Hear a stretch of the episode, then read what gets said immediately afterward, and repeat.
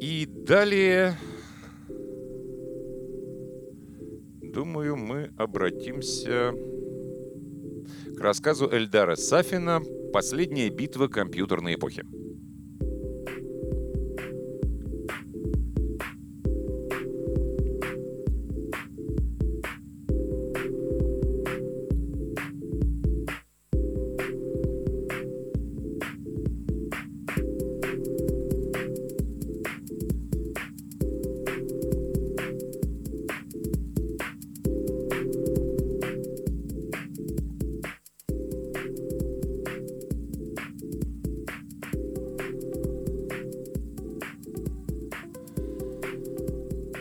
Солнечное утро я проснулся в башне древнего боевого робота Т-2И. Маркировка обозначала, что это устройство изначально не, предназнач... не предназначалось для продажи за рубеж, но минули годы, машина устарела, и десятки таких пошли на экспорт. И в каждой из них шла предустановленная бесплатная операционная система Minux. Впрочем, если бы там была коммерческая система DORS, шансов против меня у этой машины все равно бы не было. Потому что мне в детстве не сделали прививку. По противопоказаниям шанс один из полумиллиона. Солнце припекало уже серьезно. Выключенный робот нагревался немногим хуже, чем обычная кастрюля, а это значило, что мне пора в путь.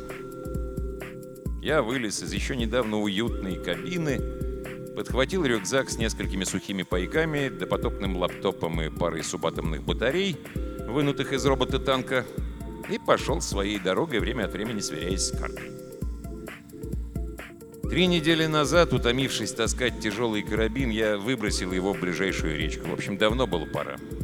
Людей я не встречал, а против комбайна или боевого робота ручное оружие бессмысленно. Через 20 минут ходьбы я скинул кроссовки и подвесил их за шнурки к рюкзаку. Солнце требовало дальнейшего стриптиза, но пока нести набитую всякой всячиной жилетку было проще на себе. — «Эй!» — раздался сзади окрик. «Эй, парень!» Я не сразу остановился, полагая, что крик всего лишь очередная галлюцинация на почве недоедания и одиночества. «Ну стой же, волчья сыть, дрянь копытная!» Это меня остановило, хотя бы потому, что мои галлюцинации должны выражаться более интеллигентно. Она бежала за мной. Девушка, с виду чуть старше меня. — Босая, в длинной обтрепанной снизу юбке, легкой кофточке поверх футболки и плетеной шляпе, которой самое место на голове пугало. «Ох и здоров же ты ходить! Думала нагнать и по плечу хлопнуть!» Судорожно дыша поведала девушка, которая удивительно подходила слово «деваха». «Ну ты пешком быстрее, чем я бегом шаги меряешь!» Привычка, пожал я плечами. Кстати, позвольте представиться. Алексей Морин, программист-железячник, по совместительству соискатель звания «Спаситель человечества». Она аж отскочила на шаг. «Спаситель? Богом себя считаешь?» Я тяжело вздохнул. Вечерами мне до обидного хотелось, чтобы рядом был человек, собеседник, с которым можно перекинуться парой шуток. Человек, судя по всему, нашелся, а вот собеседник пока нет. Я пошутил, объяснил я. Причем религиозного подтекста в моих словах не было. «А по-русски ты разговаривать умеешь?» — поинтересовалась девушка. «Ну нормально, чтобы все понятно было». «Да, блин, а хрен ли? Мне выжнуться за нехрен делать, вот и выеживаюсь!» Выдал я фразу в духе своего ныне покойного институтского приятеля. «Ох, слава богу!» — успокоилась деваха. «Сразу видно хорошего человека». И мне стало стыдно. И за мат аж скрутило внутри, и за то, что обманул даму, тут меня вообще начало корежить. Она, почувствовав родственную душу, начала монолог. Прикинь, всех подчастую перебили, вначале со спутников тыркали, но это все быстро просекли, спрятались по погребам. Потом махины понаехали, причем одни вроде как за нас, а другие против, и друг друга стреляют, и нас. Мы бегали, бегали, бегали, бегали, а потом я гляжу, одна бегаю. А махины эти, что мелкие, что крупные, никакого внимания на меня. А я уже дурная, головы нет, палку схватила и давай их ломать. Только где там, даже вмятин не осталось, и на меня даже не глянули своими стекляшками. «Те прививку делали?» — поинтересовался я небрежно. Хотя мог и не спрашивать. «А, бог его знает, но на плече метки нет». «Значит, не делали. Или как-то прошляпили, или противопоказания были». «А что это значит? Делали или не делали прививку?» И я объяснил ей, как мог. Мол, в детстве месяцев три ребенку делают прививку. В ней маркер, отзывающийся на запросы. В нашей стране запрос делает медицинский компьютер под управлением операционной системы DORS, соответственно и метка DORS. А 8 месяцев назад в сеть был выпущен мутирующий вирус двусистемный, рассчитанный на DORS и на Minux. Почти сразу сделали для него противоядие, такое же на две системы сразу. Но тот, кто делал противоядие, был либо очень глупым, либо слишком умным. После него вирус сделал вид, что исчез, а через несколько недель проявил себя, проникнув везде, и в спутники, и в боевые самолеты, и в океанские танкеры, и в домашние оболочки, и даже в электронные протезы, работающие под той или другой системой. И начал войну со второй системой. Минукс против Дорса. Схватка тысячелетия. Ничего не поняла. Честно призналась деваха. Попроще можешь? По-русски. Слишком много хрени скопилось железячной. Одна с другой поссорилась, а тренды вломили всем, объяснил я. Так понятнее?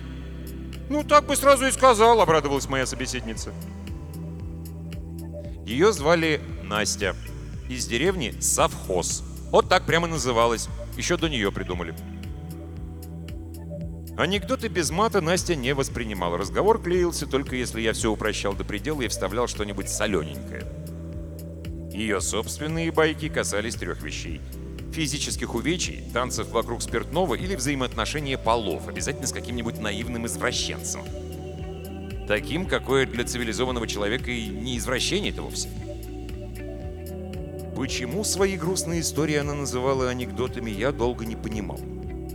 Хуже того, весь первый день я считал Настю глупой, что было критической ошибкой. Потому что на следующее утро, после абсолютно невинной ночи, я проснулся связанным.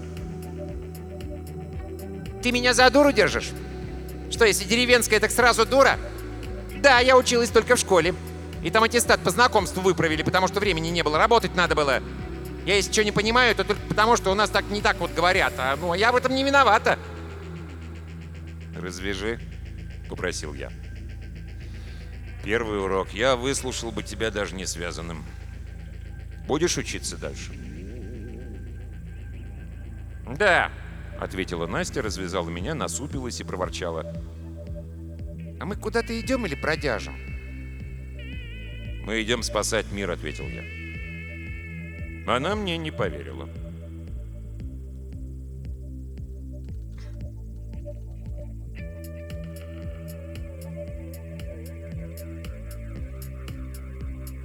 Весь день я читал ей стихи, объясняя, что значит та или иная фраза. «Открой сомкнуты негой взоры» сменялись «Мело, мело по всей земле, во все пределы». Затем «Я всегда твердил, что судьба — игра». Ей нравилось. В стихах она видела что-то волшебное. Настя смеялась и кокетничала, при этом очень быстро запоминала новые слова и обороты, тут же вставляя их в разговор. Слушалось это диковато, но терпимо.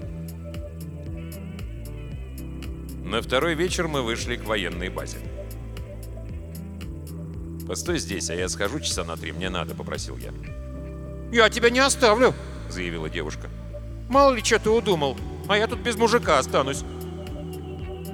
Пришлось взять ее с собой. Боевые роботы охранения провожали нас пластиковыми взорами, но ничего не предпринимали. То здесь, то там лежали противно выглядящие, но уже не пахнущие мертвецы. Мы без проблем дошли до цели, я дернул дверь, примерно половина КП открывалась сходу, вторую приходилось взламывать. Эта дверь открылась. Внутри мигали лампы консоли, после нашего входа загорелись световые ленты на потолке. Я разложил ноутбук и только приготовился попробовать взломать сеть с наскоку, как заревела тревога. «Черт! Ну что за невезение!» Что случилось? — забеспокоилась Настя.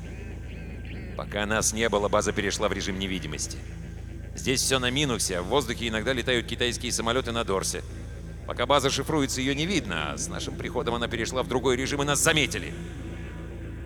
Я пробежал пальцами по экранам, сразу высветились несколько панорам. В воздух с площадок поднимались беспилотники, на них посыпались бомбы, большая часть мимо, на земле расцветали цветки взрывов, и почти тут же до нас дошел звук. И ты хотел меня оставить там? С ужасом спросила девушка. Был неправ, признал я. Но вообще это редко происходит. Тем временем сверху на базу посыпались стальные шары. Ударяясь о землю, они подпрыгивали и в полете раскрывались, превращаясь в современных боевых роботов, небольших, ростом чуть ниже меня. Тут же завязался наземный бой. БР и охранение приняли игру, и теперь по всей базе гремели взрывы, щелкали выстрелы. То один, то другой фрагмент панорамных видов газ почти мгновенно воскресая то ли за счет резервных камер, то ли за счет перекрытия оставшимися устройствами. Я нашел в кабинете чайник, выплеснул из него в угол тухлую воду, залил свежую из большой бутыли с лаконичной надписью «МВС России. Вода питьевая» и закипятил. И что? — удивилась Настя. «Ждем», — ответил я. Ой, минут на 10, а потом еще часа три лучше не вылезать, независимо от результата. И я свою работу сделать не смогу. Все системы в боевом режиме, сторонний компьютер в систему не пустят.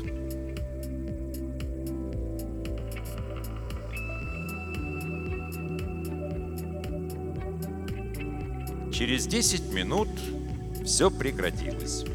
По данным на мониторах, выиграли машины с базы, однако так это или наоборот в реальности я сказать не мог. Мы пили чай и болтали. Я пересказал Насте сюжет графа Монте-Кристо. На удивление, галантный роман французского писателя легко рассказывался матом. А может, я уже перестроился под собеседницу? Прошло еще около четырех часов, прежде чем алые лампы тревоги отключились. Если бы я успел войти в систему до инцидента, то мог бы выключить их сразу, но не судьба. Наконец я достучался до сети, запустил программу и откинулся в кресло. К моему безумному удивлению, крякалка вскрыла военную сеть почти мгновенно. Видимо, коды доступа были такими же, как и на прошлой базе. «Вот скотство!» — пробормотал я через пару минут. Что такое? И здесь пустышка. Опуская подробности, на небе крутятся четыре железяки, которые ни с кем не воюют, но со всеми разговаривают. Я надеялся, что здесь найдется прямой телефон на небо, и я им позвоню и скажу, мол, передайте всем, что никакой войны нет, и война кончится.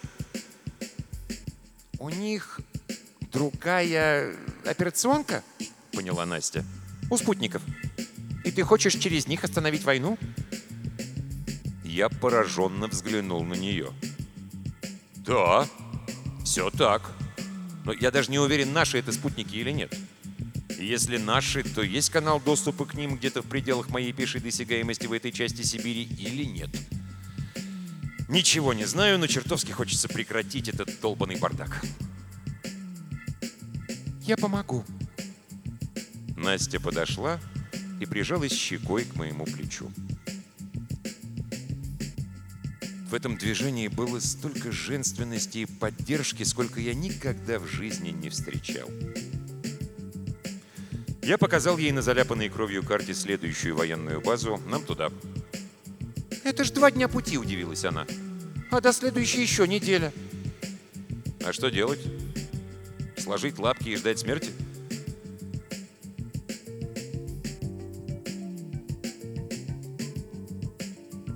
Мы переночевали на базе. Спали с комфортом в офицерском блоке, каждый на своей полуторной кровати. Я ворочался и думал о том, что совсем рядом спит живая женщина. Настоящая! А я не с ней, а в нескольких метрах, и было в этом что-то до ужаса, до омерзения неправильное. Нужно было начать ухаживать, что ли? Но как? Ни цветочных магазинов, ни кинотеатров в пределах доступности не было, и стандартная схема давала сбой. Утром мы собрались, я нашел несколько сухпаев, набрал во фляге воду, собрал Насте в солдатский рюкзак еды. Потом была дорога, вначале просека, потом грунтовка, а затем выбрались на нормальную асфальтовую. Незадолго до полудня, когда я рассчитывал остановиться и переждать самое пекло, путь преградила поваленная сосна. Я еще успел удивиться, мельком отметив свежий спил на пне, когда сзади на голову мне обрушился удар.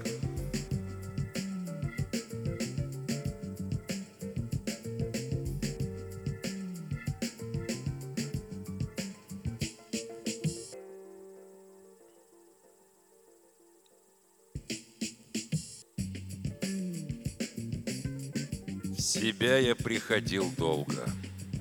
Слушал какой-то нудный рассказ. Говорила Настя, но непонятно, что именно. Мозг отказывался переваривать информацию. Потом открыл глаза и увидел перед собой морду разведбота. Мелкий, ростом едва по колено мне, он был похож одновременно на медвежонка и крысу. На первого округлостью, на вторую полным отсутствием волос и длинным тонким хвостом-щупом. Судя по иероглифам на лбу, робот был китайским.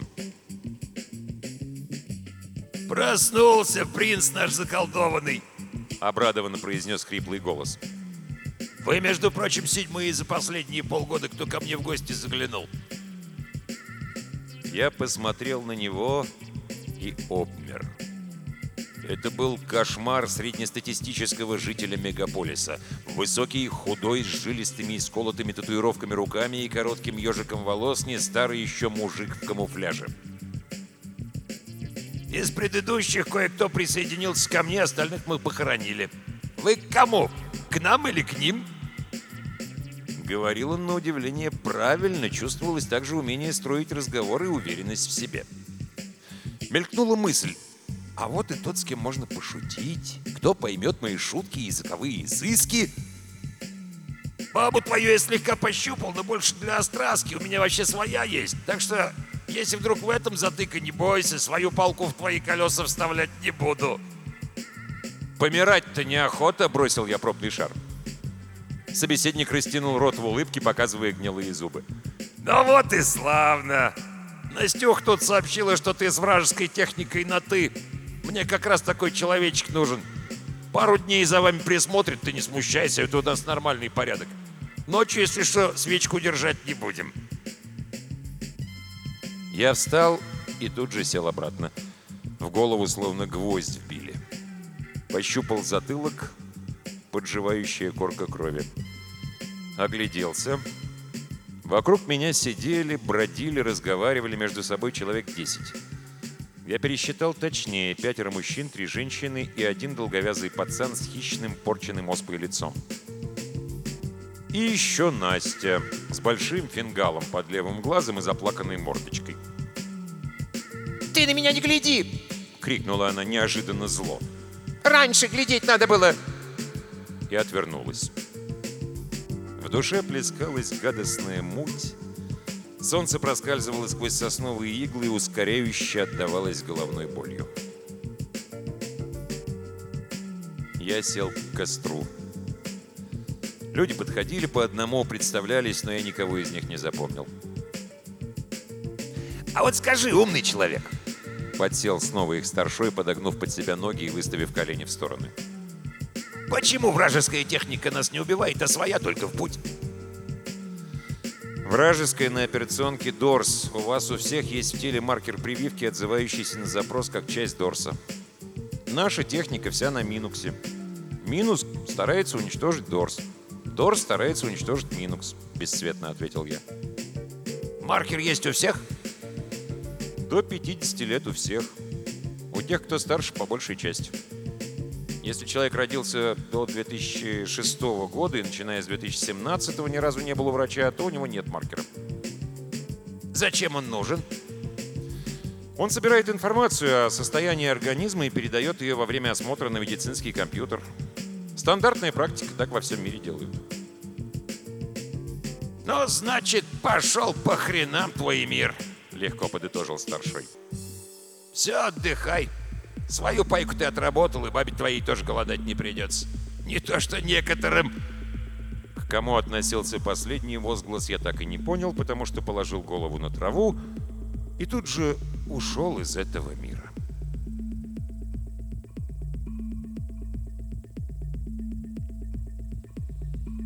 Проснулся ночью от того, что кто-то толкал меня в бок. Лешек, ну Лешек, не шуми, только пойдем. Я как во сне поднялся, ощутив очередное головокружение, и поплелся за Настей. А куда это вы? Вышла перед нами молодая женщина. Что, сука, опоила мужиков? Что в брагу подсыпала? Прострела сыпанула, ничего и не будет. Ответила Настя. Ну скажи, нужна я тебе еще одна баба около твоего соколика? А сбегнем, ты его и попилить сможешь вдосталь. Молодуха задумалась на секунду, усмехнулась и мотнула головой «Валите, мол». Мы спорить не стали.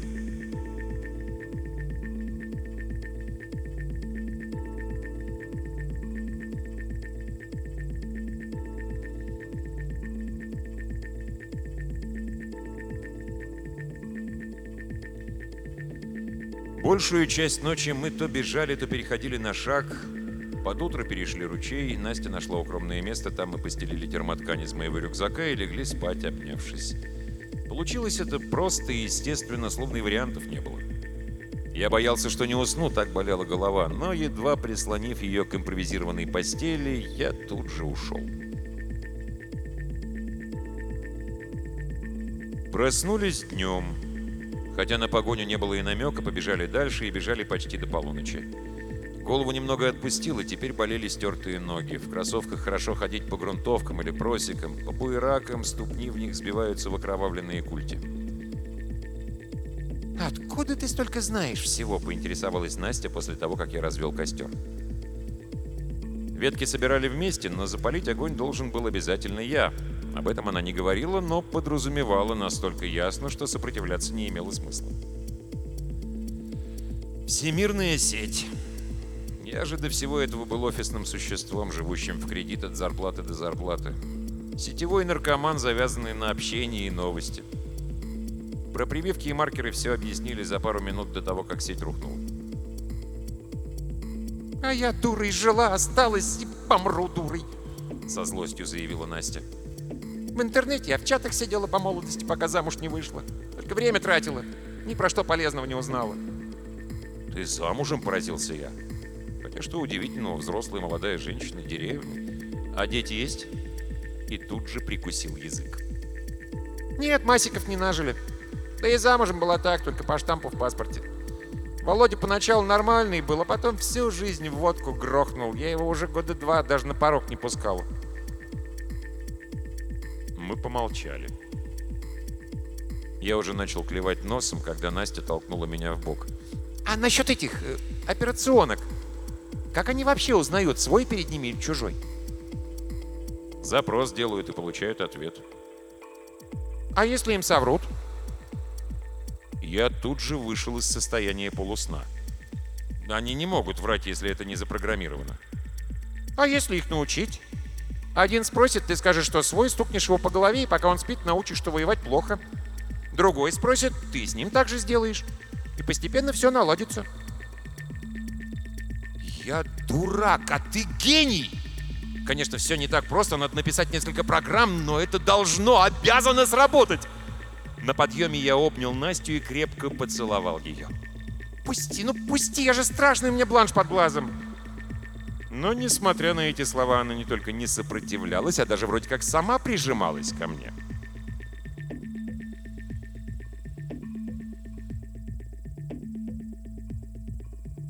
Через четыре дня мы добрались до очередной военной базы.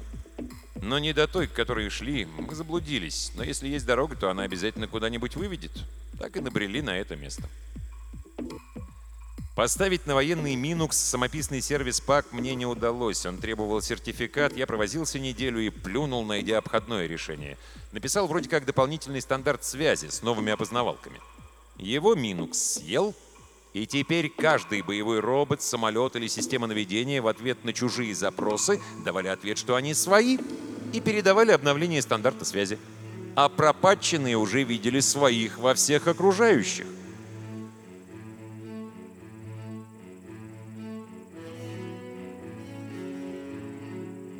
На базе мы и остались. Настя познакомилась с безумно разросшейся семьей кроликов и пыталась их приручить. Я раз в две недели предпринимал вылазки на внедорожнике, благо ни спутники, ни самолета не могли теперь счесть его чужим и уничтожить. Приезжал в очередную часть, загружался в основную сеть, скидывал параметры замены стандарта связи. Через 4 месяца я наткнулся на китайского БР, у которого уже был мой патч. Он не обратил внимания на мой внедорожник. Система работала! А еще через два месяца, когда округлость живота моей женщины стала бесспорной, а характер ее стал похож на полковое знамя в ураган, вылазки пришлось прекратить. Мечты о том, что где-то остались целые страны, не привитые маркером, пошли прахом, когда я нашел рекламный буклетик MD, в котором объяснялось, что прививку делают практически во всем мире, богатым за деньги, бедным в качестве гуманитарной помощи. Весной я первый раз в жизни принял роды. Представитель нового человечества получился крепким и голосистым, и, глядя на него, было сразу понятно, уж он-то точно получит прививку. Прививку от глупости считать, что слишком умные машины — это хорошо.